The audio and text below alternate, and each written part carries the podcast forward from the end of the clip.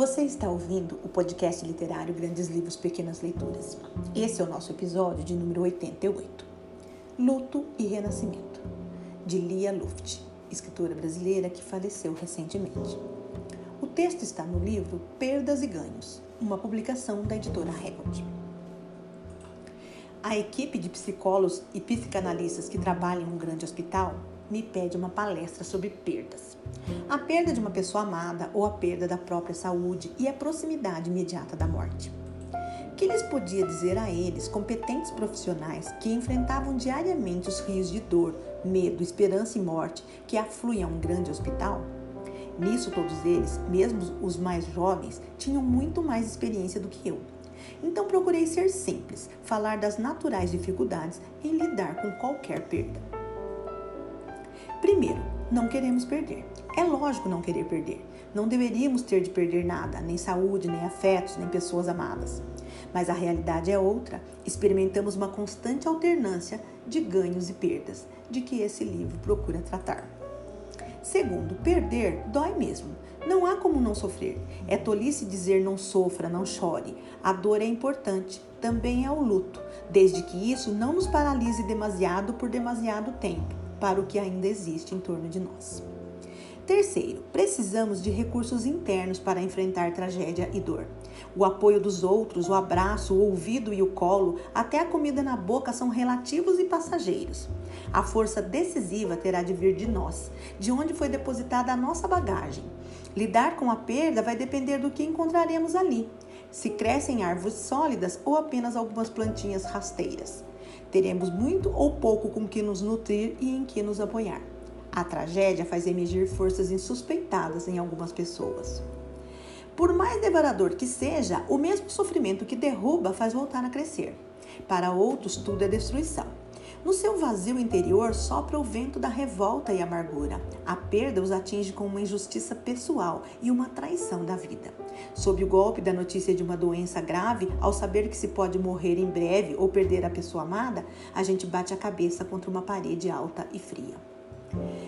Não falo só dos dolorosos rituais da enfermidade e da morte, falo do que ainda é mais sério, não ver mais sentido em nada, porque até o dia da perda vivemos sem pensar. Corremos desnorteados do tempo em que tínhamos, sem refletir e, quem sabe, sem valorizar isso que agora perdemos. Uma pessoa, saúde, amor, posição, tudo. Se vivemos superficialmente, na hora de meter as mãos em nosso interior, encontramos desolação. Não acho que todos devêssemos ser filósofos, eremitas ou fanáticos de nenhuma religião. Não acredito em poses e posturas, não acredito nem mesmo em muita teorização sobre a vida, a morte e a dor. Mas acredito em afetos e tenho consciência de que somos partes de um misterioso ciclo vital que nos confere significação e que, dentro dele, sendo insignificantes, temos importância. Essa é uma das razões por que maturidade e velhice têm segredos, beleza e virtudes que antes não se manifestavam tão plenamente. Nesse debate sobre perdas, observei como lidamos mal com a dor uns dos outros. Entre nós, o momento é de estar alegrinho e parecer feliz. É quase um dever, uma questão de higiene, como tomar banho e estar perfumado. Mas às vezes a gente tem que se permitir sofrer ou permitir que o outro sofra. Todos nós, amigos, família, terapeutas, médicos, sentimos duramente nossa própria limitação quando alguém sofre e não podemos ajudar. Em certos momentos, é melhor não tentar interferir, apenas oferecer nossa presença e atender se formos chamados. Que o outro saiba que estamos ali. Mas não se permitir o prazo normal de dor é irreal. Quando é hora de sofrer, não teremos de pedir licença para sentir e esgotar a dor. Sofrimento, pobreza, doença, abandono, morte são ameaças, corpos estranhos numa sociedade cujos lemas parecem ser agitar, curtir, não parar, não pensar, não sofrer. A dor incomoda, a quietude perturba. O recolhimento intriga e incomoda os demais. Ele deve estar doente, deve estar mal, vai ver a depressão, quem sabe um drinkzinho, uma nova amante, um novo namorado para não se inquietarem, para não terem de parar para pensar, ou apenas porque nos amam e nosso sofrimento os perturba, a toda hora nos dão um empurrãozinho. Reaja, vamos, saia de casa, para de chorar, bote um vestido bonito, vamos ao cinema, vamos jantar fora. Também para isso haverá uma hora certa. O luto é necessário, ou a dor ficará soterrada debaixo de futilidade, sua raiz enterrando-se ainda mais fundo, seu fogo queimando nossas últimas reservas de vitalidade e fechando todas as saídas. Não vou me alegrar jantando fora quando perdi meu amor, perdi minha saúde, perdi meu amigo, perdi meu emprego, perdi minha ilusão, perdi algo que dói, seja o que for. Então, por um momento, uma semana, um mês ou mais, me deixem sofrer. Permitam-me o luto no período sensato. Me ajudem não interferindo demais. O telefonema, a flor, a visita, o abraço, sim, mas por favor, não me peçam alegria sempre e sem trégua.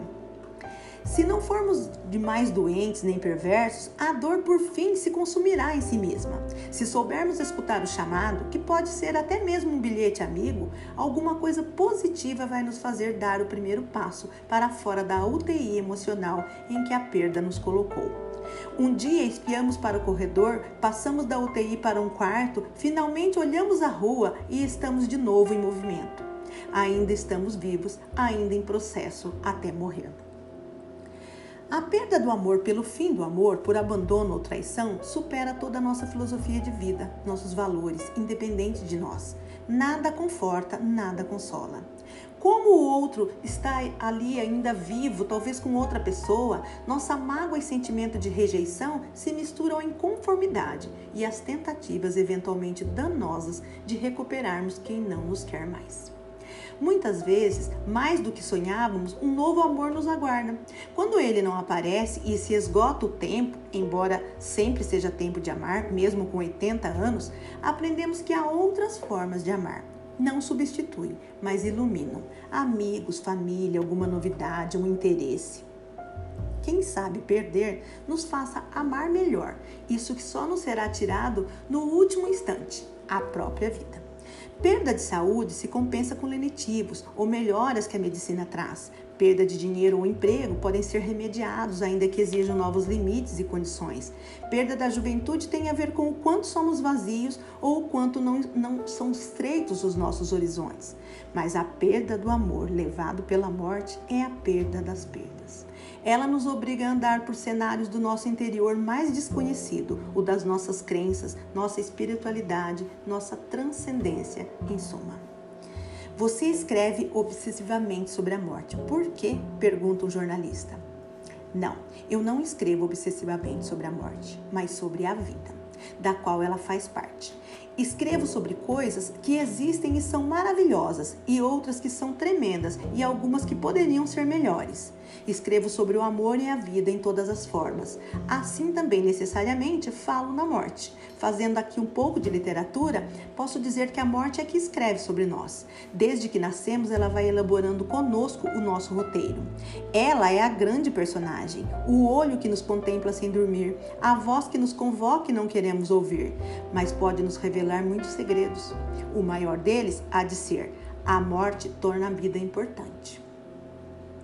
Porque vamos morrer, precisamos poder dizer hoje que amamos, fazer hoje o que desejamos tanto, abraçar hoje o filho ou amigo. Temos de ser decentes hoje, generosos hoje. Devíamos tentar ser felizes hoje. A morte não nos persegue, apenas espera, pois nós é que corremos para o colo dela. O modo como vamos chegar lá coisa que podemos decidir em todos os anos de nosso tempo. O melhor de tudo é que ela nos lembra da nossa transcendência. Somos mais que corpo e ansiedade, somos mistério, o que nos torna maiores do que pensamos ser, maiores do que os nossos medos. Se acreditamos que viver é só comer, trabalhar, transar, comprar e pagar contas, a morte da pessoa amada será desespero sem remissão. Não nos conformamos, não acreditamos em mais nada.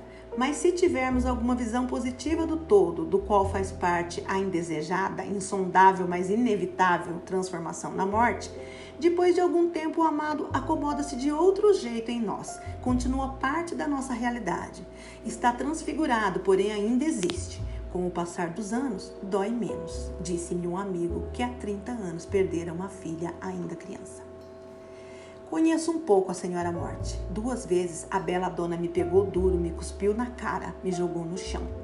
Foi-se a cada vez um pedaço importante de mim. Mas como em certos animais, As partes perdidas se refizeram, diferentes. Não me sinto mutilada, embora cada dia sinta em mim aqueles espaços vazios que não voltarão a ser ocupados. Aprendi que a melhor homenagem que posso fazer a quem se foi é viver como ele gostaria que eu vivesse. Bem, integralmente, saudavelmente, com alegrias possíveis e projetos até impossíveis. A maturidade me ensinou coisas boas e belas, nem sempre aprendi bem a lição. Espero que a velhice, quando chegar, me ensine ainda mais e me encontre mais receptiva. Reaprendi algo da infância que havia esquecido nas correrias com família e profissão. Nessa casa de agora, afetos essenciais me povoam. Não há isolamento. Amigos de qualquer idade também me, vêm me ver. Alguns por assuntos triviais e alegres, outros por angústias severas com as quais na juventude eu certamente não saberia lidar. Na maior parte das vezes, não sei o que lhes dizer, nenhuma sugestão, nenhuma frase brilhante. Mas talvez sintam que a essa altura vi, vivi, ouvi e observei muita coisa. Pouco me espanta, quase nada me choca, tudo me toca, me assombra e me comove. O mais cotidiano e o mais inusitado, tudo forma o cenário e o caminho.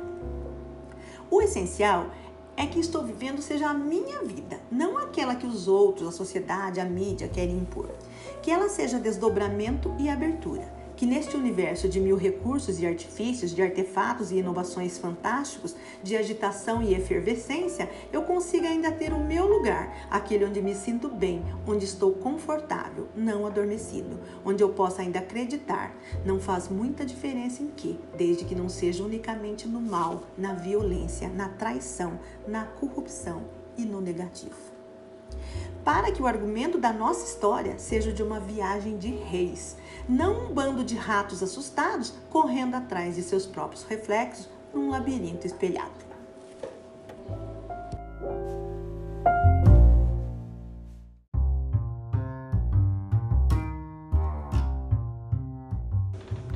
Lia Luft foi uma escritora brasileira. Sua produção literária reúne poesias, ensaios, contos, literatura infantil, crônicas e romances. Lia nasceu em Santa Cruz do Sul, cidade gaúcha de colonização alemã. É filha do advogado e juiz Arthur Germano Fett. Sua família tinha muito orgulho de suas raízes germânicas.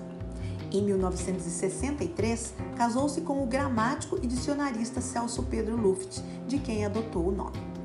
Foi colunista da revista Veja de 1996 a 2016, sempre tratando de assuntos ligados ao cotidiano. Foi ainda tradutora e professora universitária. Lia Luft faleceu em 30 de dezembro de 2021, aos 83 anos de idade, em Porto Alegre, vítima de um melanoma. E eu quero agradecer a minha amiga Neuza pela sugestão da leitura. Neuza, eu espero que o texto escolhido ajude a confortá-la nesse momento da sua recente perda. E se você quiser conhecer outros episódios do nosso podcast, acompanhe nossas redes sociais, Instagram e Facebook. Grandes Livros, Pequenas Leituras. E se quiser fazer um contato conosco, temos um e-mail, grandeslivros_pequenasleituras@gmail.com. Muito obrigada e até a próxima semana.